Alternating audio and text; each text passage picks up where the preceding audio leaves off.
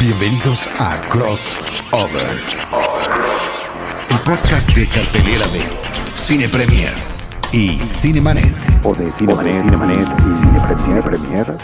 Porque aquí el orden de los factores No es crossover. Cine, series, plataformas, Streaming. Esto es crossover.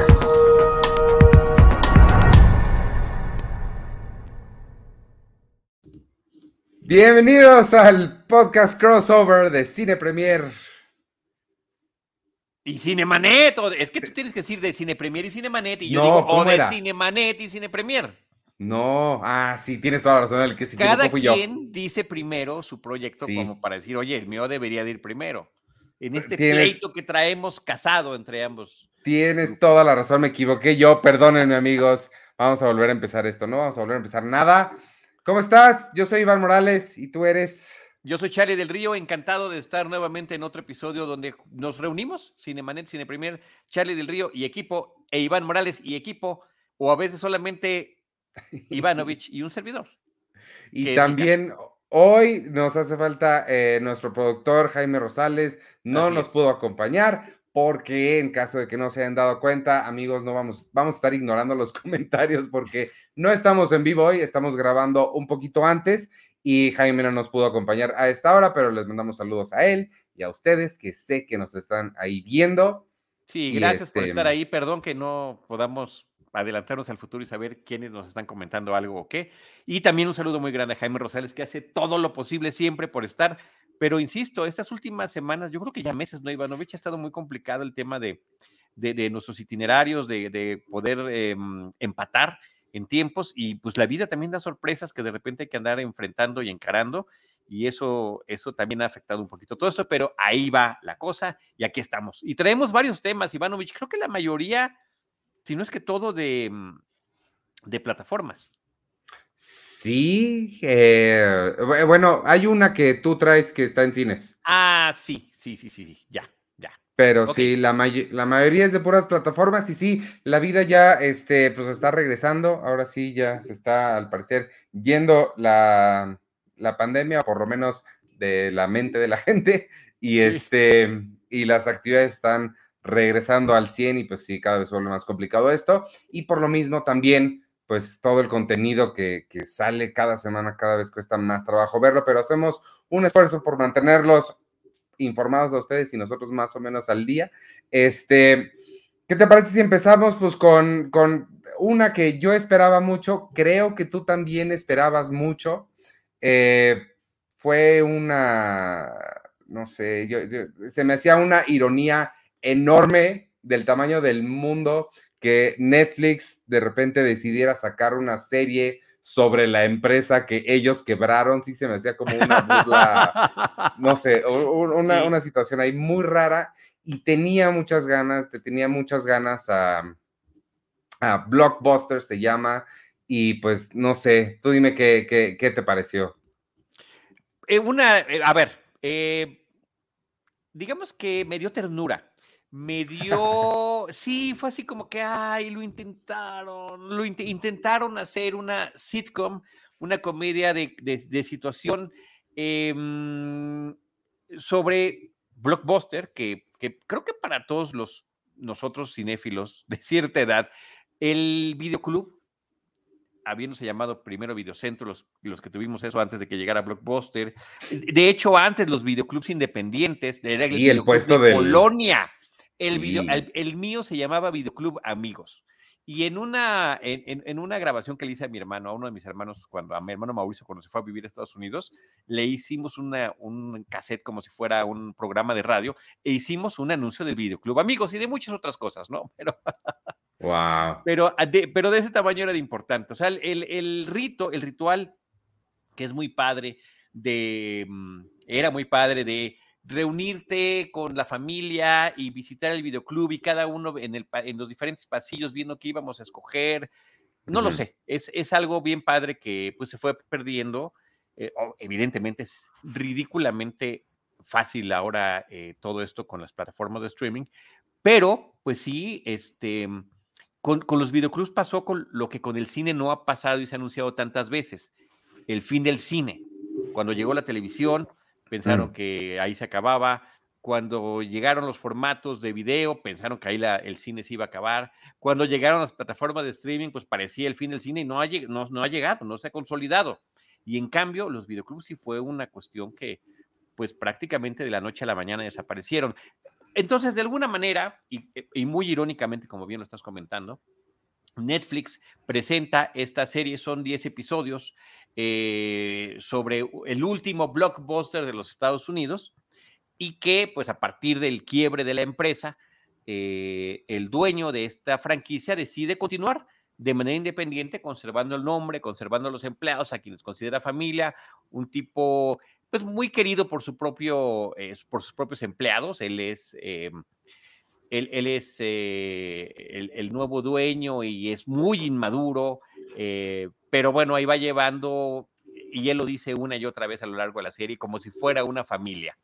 Su, uh -huh. su, videoclub. El protagonista es Randall Park, que a mí pues era, me daba como mucha esperanza que siempre lo vemos en cine como papeles pequeños, secundarios, ese personaje que tiene de Jimmy Woo en toda la, el, el eh, Marvel Cinematic Universe que le ha permitido aparecer en, en, tanto en cine como en series, y que ahora fuera el mero, mero protagónico.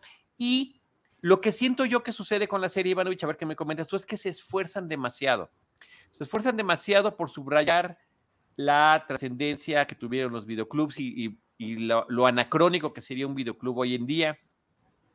Eh, creo que no lo suficiente con las referencias cinematográficas que deberían ser más importantes. Están por allí, pero creo que muy desdibujadas. De hecho, hay un personaje de los que trabajan allí que quiere ser Carlos, se llama, que quiere ser eh, cineasta.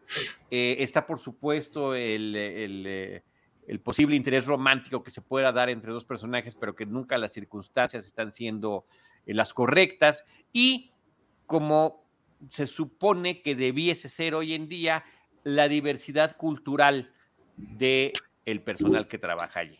Entonces siento que al final de cuentas toda la ecuación dices, pues parece que están bien las cosas, la siento forzada, y por eso me da ternura que no termine de funcionar.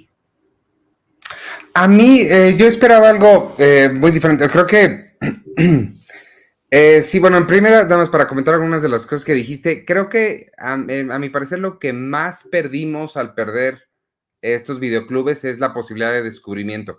Em, es muy difícil descubrir cosas nuevas ahora. Eh, entonces, eso es lo que yo más lamento, porque sobre todo para cinéfilos, para el consumidor normal, y, y, y entiendo por qué desapareció, porque para el consumidor normal, pues, es, no, no, no hay ninguna diferencia y es mucho más fácil aquí en la, en la casa en streaming. Para alguien como yo y como tú, que estamos buscando siempre cosas nuevas, interesantes, ver las portadas, el arte que traían era algo muy llamativo y que decías, ah, no conocía esta, no sé. Y eso ese trabajo de descubrimiento hoy en día ya es, es, muy, muy complicado. Tienes que esforzarte muchísimo por ir a descubrir algo nuevo. Y, este, y, y, bueno, eso es lo que yo más lamento de la pérdida de estos videoclubes. Y a mí esta serie, a mí se me hizo, esta sí se me hizo terrible. Este, me reí una vez en los cinco episodios que vi. Me reí una vez y fue cuando el chavito este que me estoy enterando ahorita que se llama Carlos, según me dice, le dice a, la, a, una de las muchachas, ¿qué estás haciendo ahí limpiando basura? Eso me dio risa. Y fue una risa de, fin. Este, uh -huh. se me hizo muy sin gracia, se me hizo escrita como, como, eh, por, no sé, muy mal. No, no me pareció nada chistosa. Los personajes no me parece que funcionen.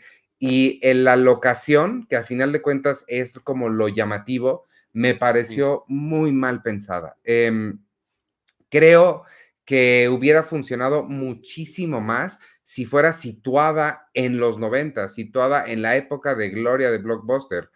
Es que parece que fue hecha en esa época, eso es lo peor.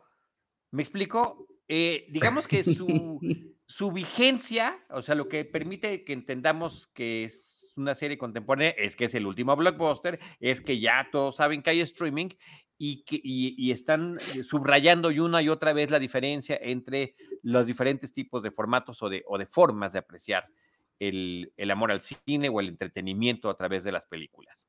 Y ya, sí. eso es todo. Pero en términos de su esquema, de su narrativa, de su estilo, se siente vieja, Sí. se, se siente eh, antigua, eh, una nostalgia mal entendida eh, y, y- y no bien aplicada en lo que debiese ser. Sí. Entonces sí, me parece lamentable. O sea, el tema de un videoclub lo han manejado mejor, aunque sea un tema tangencial en Stranger Things, que están en los ochentas, y la importancia y la relevancia de la gente que va a rentar películas y su historial, qué tipo de películas ha rentado y demás. Entonces, eh, pues sí, ni hablar. Sí, yo, yo me esperaba algo tipo este High Fidelity o, o ¿cómo se llama? La de Liv Tyler, que también está en una tienda de discos, La como algo Empire Records, Empire Records. Empire Records, como algo así, como de, no sé, algo situado en esa época y con, no sé, este, sí, no, no, la verdad no. Em, lástima, creo que daba para mucho, pero sí, y además creo que a nadie le está, le, le está gustando. Creo que no, no son opiniones raras las, las nuestras. Sí, caray. Sí, oye, y, y, y bueno, pues qué lástima. A ver, se puede ver. Yo me reí más de una vez, o sea, al menos una por episodio, pero una, cuando estás hablando de una situación, de una sitcom, es, muy, es un promedio bajísimo. sea, Sí, si no, lo- no. Lamentable. Eh, y, y te digo, en lugar de, pero hay veces que un programa mal hecho me da coraje, me molesta. Esto me dio ternura, o sea, como, ay, pobrecito, mira lo que están intentando. Y de veras que por él, en particular por él, este, sí sentí feo por Randall Park, la verdad. Yo sentí feo por Melissa Fumero, que no sé si has visto tu Brooklyn Nine-Nine. No, fíjate que no. Uy, tienes que ver Brooklyn Nine-Nine, es increíble. Y ella sale ahí, entonces sí siento feo porque puede hacer cosas muy buenas, pero esta no es una de ellas. Sí, sí, qué lástima. Qué lástima que haya, que haya, que haya pasado así. Y el otro personaje, eh, eh, actor, que además me parece muy chistoso que aparezca como actor invitado, no parte del reparto normal, es Ah, sí. Moore. Eh, este hombre que pues, yo, yo la primera vez que lo vi es en Curb Your Enthusiasm y Sí, no me encanta su personaje allí. Y después sale también en, el, en las películas de Spider-Man, en las nuevas, es uno de los profesores de la preparatoria de Peter Parker y, y siento que es igual en, siempre en, en donde aparezca y Sí. no le veo en particular la gracia, además. Este, se supone que es el mejor amigo del protagónico, de Timmy, y, y pues no, siento que nada funciona. Y quisiera yo empatar justamente el comentario, Ivanovich, con la nueva versión de Quantum Blip, que está además de estreno en una, vamos a poner entre comillas, nueva plataforma. Muy bien, qué buena conexión hiciste. No, Ahí pero está, es que mira. además la conexión va, va más allá. Fíjate que, que me parece muy curioso, porque así de reojo y sin que suene eh, peyorativo, eh, me parece que los protagonistas son similares. O sea, los ambos son. eh, eh, sí, perdón. O sea, no, no, no nada más porque sean asiáticos. Creo que tienen un parecido físico. O sea, cualquiera podría confundirse si Randall Park es el nuevo protagonista de esta nueva versión de Quantum Blip que se aferra o de ¿cómo se llamaba en español? Viajeros en el tiempo. Viajeros en el tiempo. Muy, muy explicativo el título, en vez de que, que mejor que le hubieran puesto salto cuántico, hubiera sido más interesante, más arriesgado, más entretenido. Que por cierto, a pesar de que es una serie de ciencia ficción y de viajes en el tiempo, yo nunca la vi. O sea, ¿En ocasionalmente, me llegué a encontrar con algún episodio y yo a Scott Bakula lo tengo mucho más identificado con, porque él, él además llevaba una carrera en el cine, pero lo tengo identificado totalmente con Star Trek porque él fue el capitán de la serie precuela Enterprise. Así ya. ¡Wow! ¡Qué sorpresa me estás dando! No tenía idea. Yo pensé que te gustaba incluso. Nunca, nunca, nunca la. No, no me llamó. Y, mira que Dean Stockwell también es un actor que me, que me gusta muchísimo. Bueno, ya falleció, pero que era, era padrísimo. Cada vez que lo veías, aparece en Dunas, entre muchos otros papeles que tuvo en su trayectoria profesional. Eh, y bueno, pues es una serie que sí tiene su culto, sí tiene sus seguidores, sonaba interesante, un relanzamiento de Quantum Leap, que además es secuela, es una secuela directa de la serie Ah. original, donde se supone que han pasado décadas desde que el personaje protagónico, el que, el que hacía Scott Bakula, había desaparecido y que seguían los experimentos. ¿Y qué crees que resulta sucediendo, Ivanovich? ¿Qué crees? Exactamente lo mismo. Eh, y con un estilo también, y por eso lo quería empatar con Blockbuster, porque también esta serie, la, la Quantum Leap original es del 89 a, a los 90. Eh, es una serie que en su- se siente completamente noventera. Pues esta nueva Quantum Leap también. No, no se siente ese tipo, y creo que es un desperdicio, eh, mm, que, que- que no tenga e- esa trascendencia, esos ánimos de, de- de- de hacer algo más interesante, de innovar en algo, en lo que quisieras. Cualquier detallito hubiera estado bien que lo lograran, ¿no? Tiene una eh, estructura televisiva, inclusive hasta con, con los espacios para los comerciales, y con este asunto que es, la verdad, ya hoy en día se siente horrible, que te repitan más o menos las mismas frases de lo que escuchaste, escuchaste antes del comercial cuando regresas del Sí. comercial. Dime, Sí. ¿dónde están las armas? Y regresan y dicen, ¿cuántas veces te voy a preguntar dónde están las armas? Es, ¿Sabes? Ese tipo de cosas que es, es hasta incómodo. Sí, Eh, sí, sí. Tratan de presentar un reparto que tampoco termina de funcionar del todo y que creo que también es un poquito un, un desperdicio, porque pues entre ellos está Ernie Hudson, un, un cazafantasmas, eh, ahí eh, como parte, es justamente el jefe de este laboratorio de investigación donde han seguido trabajando con los saltos cuánticos, con los saltos Ahora, cuánticos. Em, ay, se me fue la pregunta que te iba a hacer. Ah, esta, por los cortes comerciales que decías, ¿en dónde? Porque sí la están pasando en la televisión abierta, ¿no? Nor- bueno, televisión tradicional, lineal, ¿o no? Pues es que no, no estoy seguro. No, no, Yo creo que sí, ¿no? Evidentemente. Por esta, eh, lo que pasa es que muchas series que en Estados Unidos se transmiten tal cual en televisión, este, pues también lo ponen en sus propias plataformas y, por eso necesito que me recuerdes en cuál plataforma está aquí. Acuérdate que a mí se me olvida. Esta es Universal Channel y según yo, em, tienen su... eh, es que Universal Channel está, está como raro, pero su versión en lineal tienen lo mismo, nada más que ahí sí con, con comerciales, que es la que tienen, tenemos en la televisión quien paga extra por eso, y además tienen la plataforma de streaming. De acuerdo. Pues ahí está. La verdad que este, nada más vi el episodio piloto. eh, fue suficiente para entender lo que está sucediendo. La, la otra parte que también me pareció una actriz y eh, personaje un poco desperdiciado en esta nueva versión es eh, Nanrisa Lee, que pues Bueno, ha sí salido en es. muchas cosas, ¿no? En, en- en- en- ha, ha- aparecido hasta en episodios de Star Trek y demás, y que pues aquí tiene un personaje así regular que, de- que, que no termina aportando gran cosa, al menos en esta primera presentación de la serie, donde se queda igual. La premisa, por cierto, para los más veteranos que nos puedan escuchar, es exactamente la misma de El túnel del tiempo. El túnel del tiempo son estos dos científicos que están experimentando con la posibilidad de viajar en el tiempo y quedan atrapados. Entonces pa- pasará lo mismo. Quienes están en la base de operaciones, en el laboratorio, estarán tratando de recuperarlos y estos van a estar cambiando de época en la que eh, pues cada episodio va a ser una época diferente. Eh, casi siempre el pasado, a veces el futuro, y en el caso de Quantum Blip es la conciencia Ah, eso del te iba a personaje preguntar. principal que se transporta hacia alguna persona con el afán de poder resolver algún error que hayan cometido en su vida que haya resultado trágico y tratar de evitarlo. Entonces, pues pasa lo mismo que en la serie original. eh, nosotros estamos viendo al actor protagónico todo el tiempo. En el caso de la serie original, pues era Scott Bakula, eh, y que ahora está eh, el, nuevo personaje que le sucede lo mismo, se llama, eh, bueno, es interpretado por Raymond Lee, pero que cuando se ven ellos en el espejo, ven a la persona eh, cuyo cuerpo están habitando.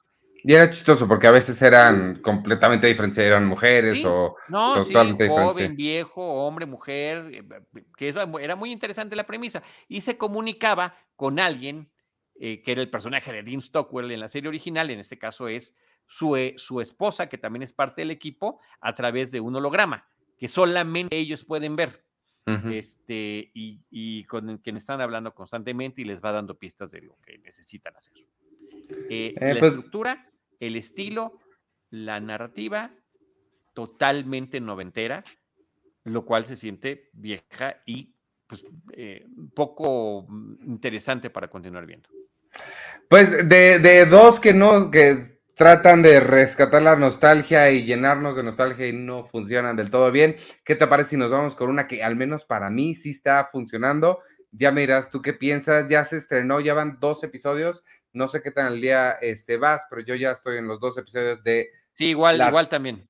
segunda temporada de The White Lotus, que entró inmediatamente terminando el juego del dragón, el dragón de los sueños, ¿cómo se llama? La, mm, Casa House del of Dragón. the Dragon. House of the Dragon. Comenzó el siguiente domingo la segunda temporada de White Lotus. Esta protagonizada por un elenco completamente diferente, excepto Jennifer Coolidge, que sucede que está volviendo a tomar vacaciones en otro resort de The White Lotus, pero este está en Sicilia.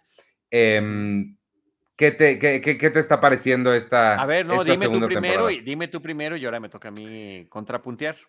A mí me gusta mucho, me gustó mucho la primera, em, lo no obvia que es, todo el, el subtexto que maneja, todas las expectativas que te pone sobre ciertos arquetipos de personas para luego cambiártelas, eh, para jugar con ellos, para mostrarte que no todo mundo es como parece ser y, y eso me está gustando mucho de esta también que vuelve a hacer lo mismo aquí. Nos presenta básicamente a dos parejas, bueno, tres parejas contando a Jennifer Coolidge con el señor con el que se casó en la primera.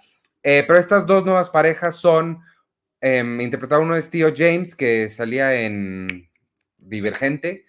Eh, su esposa, la verdad, no, no, no, no la conozco a ella. Y en la otra pareja está Aubrey Plaza y el otro muchacho que tampoco me sé su nombre. Y ambos son eh, nuevos, bueno, no, los, los que son Tío James y su esposa son ricos, que tienen dinero desde hace mucho tiempo y son esta pareja blanca, privilegiada, que te los esperas como, o que ya sabes quiénes son, ¿no? Estos ricos que no saben nada del mundo y solo pasean y viven la vida glamurosa. Y del otro lado están Aubrey Plaza y su esposo, que son, digamos, nuevos ricos, estas personas que acaban de, adquirir muchísimo dinero. Ella es como de super izquierda, activista, ya sabes, muy consciente, super woke, y empieza a deconstruir ambas, eh, ambos arquetipos, Mike White, que es el creador, para revelarnos que estas personalidades que, que, que podemos identificar de inmediato, no, o sea, tienen más profundidad de la que, de la que podemos ver. Por el otro lado, eh, esta no es una pareja, pero es una familia que está viajando allá. Em, ahí son, es una familia de tres hombres que están redescubriendo sus raíces italianas. Uno de ellos es Michael Imperioli, que estoy fascinado de volver a verlo después de tantos años. Y, y bueno, esa historia también tiene ahí sus, sus eh, particularidades también sobre primeras impresiones. Me está gustando mucho hasta ahorita. Creo que todavía falta mucho por rascarle. Me da mucho miedo que se vaya por el mismo misterio de una muerte a ver quién es. Em, pero hasta ahorita me está gustando bastante esta segunda. Creo que hicieron muy bien lo que yo hubiera deseado que otros programas como Stranger Things hicieran, que es quedarse con el concepto y cambiar a la gente. No sé a Sí. ti qué te ha parecido. Sí, pero a ver, eh, está muy bien realizada, igual que tú llevo dos episodios a- apenas, em, pero sí tengo sentimientos encontrados fuertes y serios, porque creo que está haciendo lo mismo que las otras dos series que acabamos de mencionar, que Blockbuster y la nueva versión de Quantum Leap o la secuela de Quantum Leap, que es, ya nos funcionó la estructura pasada, la hicimos como miniserie, pero, ¿qué creen? Vamos a poder hacerla, vamos a poder repetirla en, otro, en otra locación, en otra parte del mundo, eh, con nuevos personajes. Tendremos alguno que nos conecte, como mencionaba, será, son dos, Jennifer Coolidge y el señor con el que termina casándose. Y, eh, pero otra vez regreso a la palabra estructura. La estructura narrativa resulta que es igualita. Empieza, al igual que el primer episodio de la eh, primera temporada, con el descubrimiento de una persona o más muertas en, al inicio y después viene el flashback, que es lo que pasó desde hace unos cuantos días antes, para volver a llegar a ese punto. Eh, volvemos a tener el, un- uno de los personajes protagónicos que será el gerente del hotel, en este caso es una gerente, que bárbaro, que poco, así como el otro era increíble y ridículamente carismático, bueno, esta es todo lo contrario y además increíble y ridículamente torpe en las, en las cuestiones que, que trata de resolver. Pero es menos protagónica, ¿no? Que el otro. Es menos protagónica, pero ahí está presente y, y, y, me parece que el personaje cumple una serie de torpezas terribles y, diría yo inclusive, una me dio muchísima risa, que tiene que ver con la descripción que hace del vestido rosa que trae el personaje de Jennifer Coolidge. O sea, por, estaba, tomando un, estaba tomando una leche con chocolate y por poco y le escupo cuando dijo lo que dijo. que no voy a decir para que ustedes lo, lo, lo, vean eh, si tienen oportunidad o si ya vieron la serie. Pero este, eso me preocupa mucho, que, estemos ante una misma estructura, inclusive también eh, que era una parte que llamaba mucho la atención como, como identidad de la primera temporada, que eran esas transiciones eh, que con música y tomas del mar teníamos en diferentes momentos de la serie. la noche, la mañana, veías la intensidad del mar y una música muy peculiar que se repite aquí, claro, con otro tipo de estilo para darnos este toque europeo. Eh, italiano que tiene y, le meten también canciones en Italia, en, italiano para pues terminar de, complementar esto. Los personajes me parece que sí son muy atractivos. En el caso de la familia de Grasso, que es la que interpreta F. Murray Abraham, este, y este hombre que estamos viendo en la pantalla, que se llama Michael Imperioli, este, y después su hijo, a estas tres generaciones que tienen distintos modos de pensar, distintas formas de ver la vida y al mismo tiempo distintas inquietudes sobre lo que van a ir descubriendo en este viaje, me parece muy interesante. Las dos chicas que están con él aquí en la foto, eh, que son dos eh, sicilianas locales, eh, pues creo que es otra historia que está muy bien, muy interesante planteada. Y por supuesto la de las dos parejas que tú mencionabas. Esa, digamos que sí tiene, sí tiene su propio atractivo. el replantearse con otro tipo de personajes, la segunda temporada, pero al final de cuentas, sí es lo mismo. O sea, estamos viendo la diferencia entre los que se encargan de atender a los ricachones y estos ricachones que no tienen pues menor empacho en tratar a la gente pues, simplemente como, como props, como, como prácticamente como objetos. Eh, hmm. Y aquí creo que la situación es todavía mucho más literal. Eh, lo que me hubiera gustado es que este creador pero bueno, eh, y pasó lo mismo que Stranger Things, o sea, es tal el éxito que dicen, no, pues tenemos que repetirlo, hay que hacer otra. O sea, oye, pero la historia se acabó, no importa, invéntate otra. Podrían haber hecho algo distinto. No, no, ni siquiera con White Lotus. Ya, oye, ¿sabes qué? Este White Lotus, pues si quieres lo retomamos en dos o tres años, pero te tengo esta otra idea. ¿Me explico? Eh, pero no terminas teniendo la misma estructura, la misma intencionalidad. White Lotus, pues nos sorprendía por eso porque estaba hablando sobre el clasismo, sobre las diferencias sociales, sobre, sobre estos lugares de, descanso en los que eh, pues hay mucha gente que trabaja y cuyos puestos dependen de ello, pero pues a, qué precio, a qué precio. Entonces, eh, siento la repetición, a pesar de que, insisto, los personajes son muy interesantes y los planteamientos también. Yo no, eh, yo no la siento tan repetitiva. No, a mí no me parece que esté tocando los mismos temas. Justo mi miedo es que regrese a eso, pero siento que son. Sí, veo, veo bastantes diferencias. Este.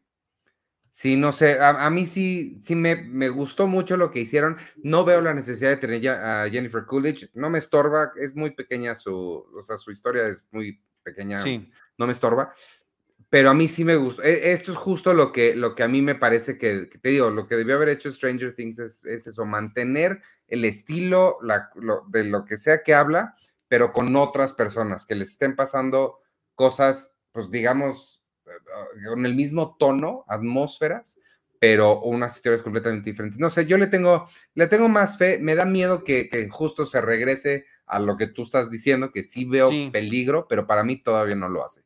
Bueno, a, mí me cae la impresión de que por ahí va. Pero, insisto, no deja de ser interesante y está muy bien escrita, está muy bien producida, el lugar es espectacular, el, bueno, eso es... el espacio que escogieron para este hotel es, magnífico y por supuesto que ese es otro de los grandes aspectos que son importantes, ¿no? Eh, y que se trate de la misma cadena de hoteles que son los White Lotus, por eso el nombre de la serie, pues efectivamente te, te, te da esta conexión, ¿no? la forma en la que están esperando a los nuevos huéspedes y de que tienen que saludar. Por supuesto que nos remite a la isla de la fantasía, cuando el señor Rourke y, y Tatú iban a, a, recibir a cada uno de las nuevas eh, huéspedes que llegaban allá, nada más que aquí, eh, cuando ellos tenían una alegría genuina por recibirlos, aquí vemos que pues ¿no? En la chamba y pues sonrían aunque no está fuerza, así como que no trajiste de una charola más grande, no viste cuántas personas vamos a recibir y ese tipo de, pues, de, de, de rencillas que hay en, en, términos de lo que es el servicio al cliente. En fin. Yo pues creo que hagan una en Cozumel.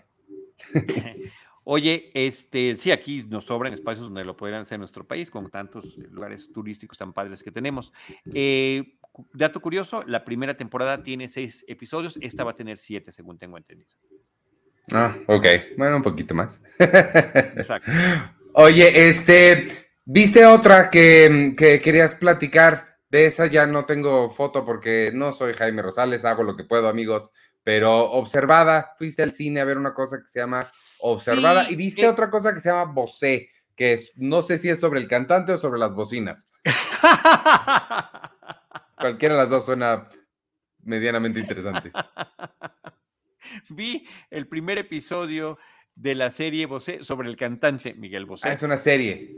Es una serie y que pues trata de seguir esta, este tipo de series que han proliferado en los últimos años. Creo que seguramente la más conocida y la más exitosa debe de ser la, la de Luis Miguel que sí, claro. al menos en su primera temporada le encantaba a la gente porque trataba de reconocer las situaciones y de qué personajes estaban hablando y demás, pero se han hecho pues, de Vicente Fernández, creo que viene una de Silvia Pinal, o sea, ¿de quién más? De, de, de, de José bueno, José, de muchos otros. Juan Gabriel. ¿Perdón?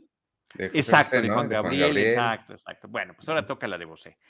Y eh, si bien aparentemente está bien realizada y hay un intento eh, interesante de manejar los tiempos, ¿no? Estamos viendo en el episodio inicial, que es el único que he visto, a un Bosé Maduro en una presentación en México que va a tener, este, cómo recuerda esa primera canción que le dio fama. Eh, y entonces ya viene el gran flashback para ver cómo fue su juventud. Y, creo que sí, eh, a mí me encanta la música de Miguel Bosé, o sea, me gusta muchísimo. A mi mamá le súper re, recontrafascina. Mi papá la llevó inclusive en, en, la década de los 70, a finales de los 70, a verlo en una presentación aquí en México, creo que en el Teatro de la Ciudad. Y mi mamá llegó fascinada de lo que había visto y mi papá llegó con ese machismo que se menciona en la serie. Ah, como este muchacho con sus mallitas allí cantando y no sé qué tanto, ¿no? Entonces, este, digamos que sí tengo ese recuerdo de la infancia de, de, ese tipo de reacciones, pero a mí me encanta su música y creo que sí, pues una serie que te puede dar un poquito más de historia sobre quiénes son sus papás y que él había sido actor previamente. Eh, pero me parece que aunque te está ilustrando muchas cosas, no termina de, de mostrarte una, eh, una pasión del personaje por la actuación o por la música o por simplemente es, es, aparentemente creo que se siente como muy superficial en que simplemente es un afán protagónico. ¿Dónde, puedo, ¿Dónde puede ser más protagónico, Miguel Bosé? No hablan de, de, dónde viene la música, quién la compone, eh, cómo se le ocurrió, eh, de qué manera. No, no, nos dicen, él era actor, también ha sido bailarín y también canta. Vamos a ponerlo a, que vamos a lanzar su primera carrera, vamos a lanzar su carrera como solista y que pueda trascender el ser el hijo de el famoso torero o el hijo de la famosa cantante. Eh, y ya, o sea, sí me, me, pareció que sí pecó muchísimo de superficialidad ese primer episodio. Eh, por mencionar alguna cuestión reciente, eh, la película de Baz Luhrmann sobre Elvis, eh, pues creo que tenía mucho más intención en términos de lo que significa la pasión por el canto, por el escenario, por la música, ¿no? Y aquí es así como telenovelesco, me pareció. ¿Y, y esa, te acuerdas dónde está? Está en Paramount Plus. Ah. Está en Paramount Plus. Entonces, este, pues bueno, pues hay, hay, seguramente veré algunos episodios más para ver cómo sigue, pero sí tiene algunos recursos que me parecen así tan simplones y tan obvios, ¿no? Hay un personaje que, eh, pues desde que ves que se va a subir una moto, dices, pues va a tener un accidente, pero antes de subir una moto, compro, compro unas flores. Entonces, ¿qué va a pasar? Pues vas a ver la moto tirada y las flores, ¿verdad? Claro. Este, que me pareció de uno, y dije, no, que no pongan las flores, que no pongan las flores. Ay, no las pusieron, corte a... No, las flores, en primer plano, tiradas en el piso. Entonces sí, pues fue, fue como, como decepcionante. Mm.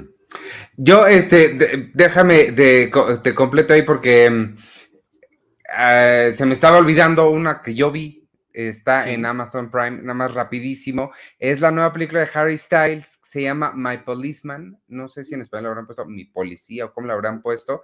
Eh, pe- pero me acordé por estos temas eh, LGBT que, que supongo que la serie de Bosé toca. Sí, Y- sí, sí, no, y creo que, perdón, esa parte creo que sí la abordan muy bien, ¿no? Porque lo aborda con, con la mayor este, mm, naturalidad, que no se podía esperar menos, ¿no? De, de- de- de este personaje, de, esta vida real, y, y creo que esa parte está muy bien manejada. Pues a Sí, mí me bueno que lo sorprendió. mencionas. A, a mí me sorprende en esta de, My Policeman que no sea, no esté sonando más, porque es Harry Styles eh, protagonizando una película que la película en sí creo que está bien, está muy bien a secas, pero ya hemos visto esta historia muchas veces. Es el hombre que está enamorado de otro hombre, pero se casa con una muchacha y entonces ella se entera y pues este, ellos viven un romance secreto toda su vida porque ella y e- ella además lo acepta y fin, ya se pueden imaginar la historia que creo que ya hemos visto bastante.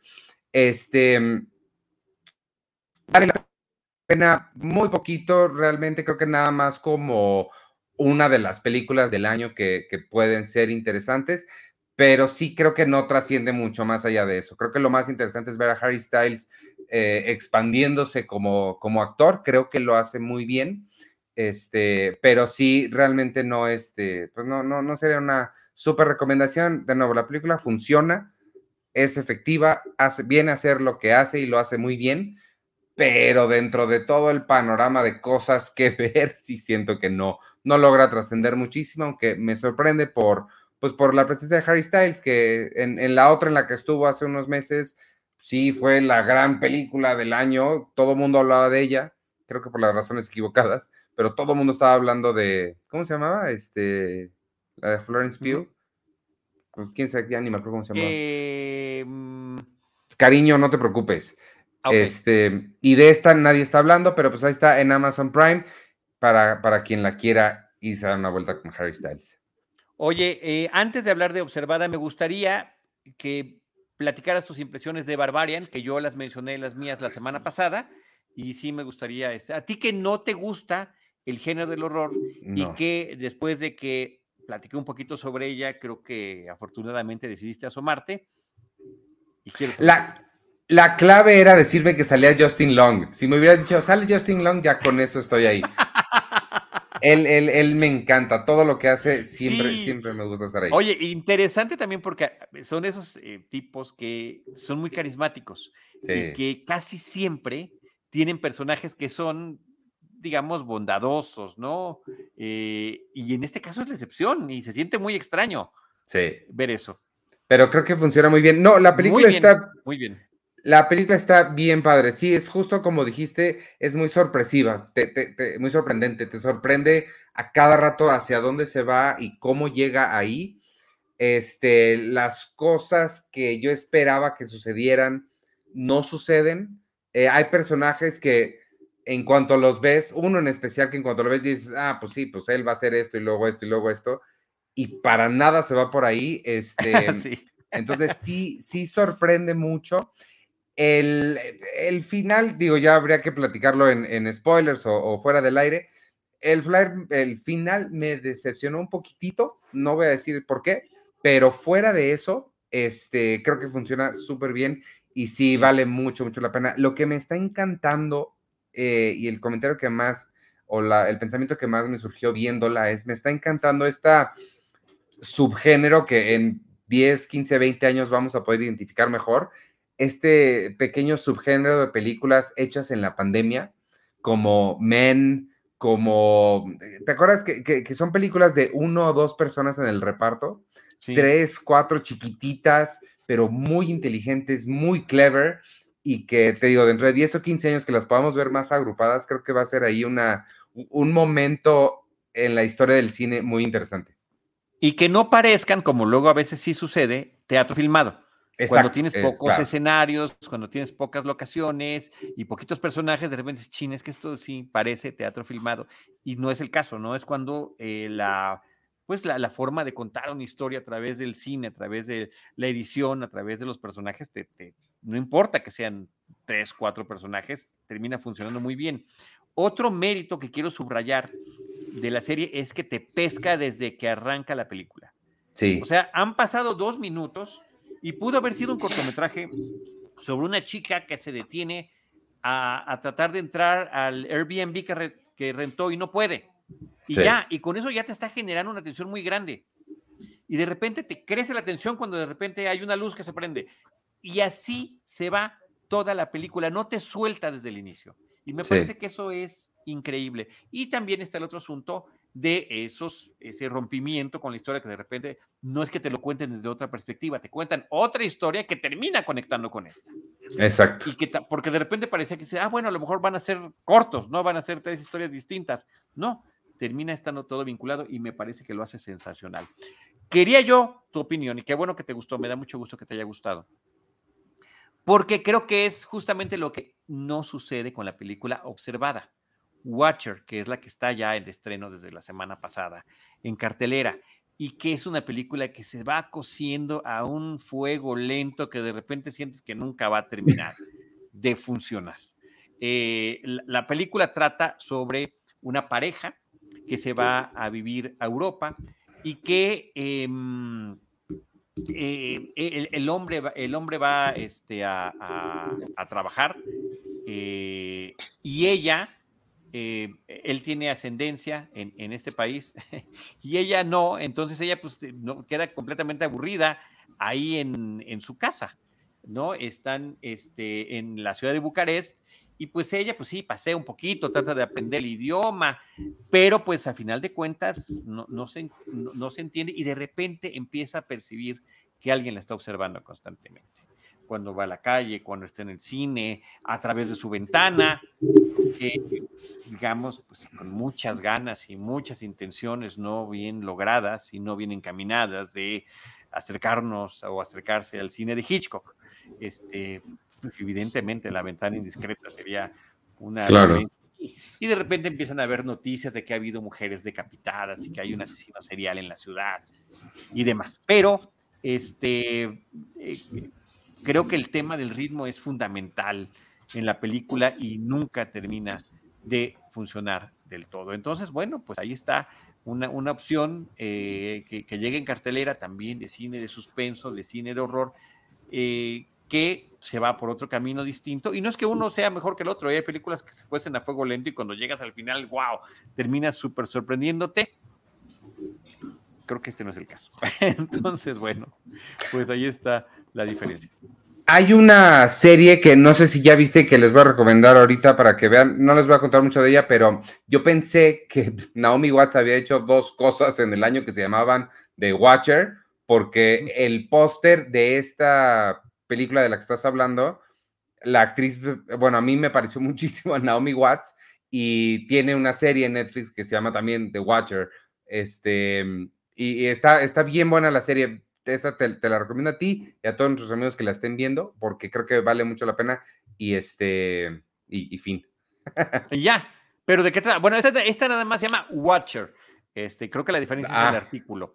Sí, la otra es The Watcher. De lo que se trata es de una familia que se muda a una casa que acaban de comprar. También sale Jennifer Coolidge y el esposo de Naomi Watts es. Ay, se me está escapando el nombre de, de, de él. Bueno, eh, mm, el de Vinyl, lo has visto y todo el mundo lo conoce. Cuando lo vean van a saber de quién hablo. Este, y es una casa donde empiezan a suceder cosas. No sabes si es uh, que está embrujada o alguien les está haciendo algo y empiezan a recibir cartas de alguien que los está observando. Empiezan a recibir cartas de alguien que les dice que es el cuidador de la casa y que ellos tienen que seguir sus reglas si es que quieren eh, vivir felices o, o, vivir bien.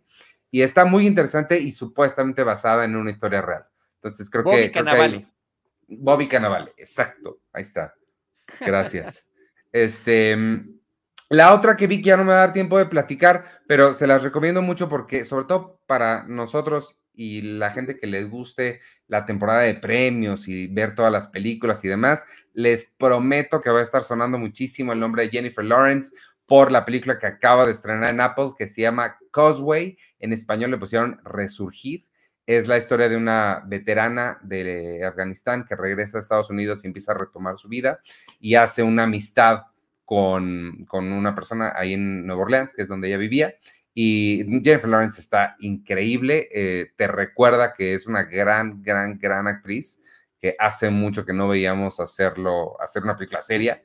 Y este, vale mucho la pena, sobre todo para, para la temporada de premios, creo que va a estar sonando bastante. Muy bien, pues la podemos platicar ya con más calma la próxima semana, si te parece bien.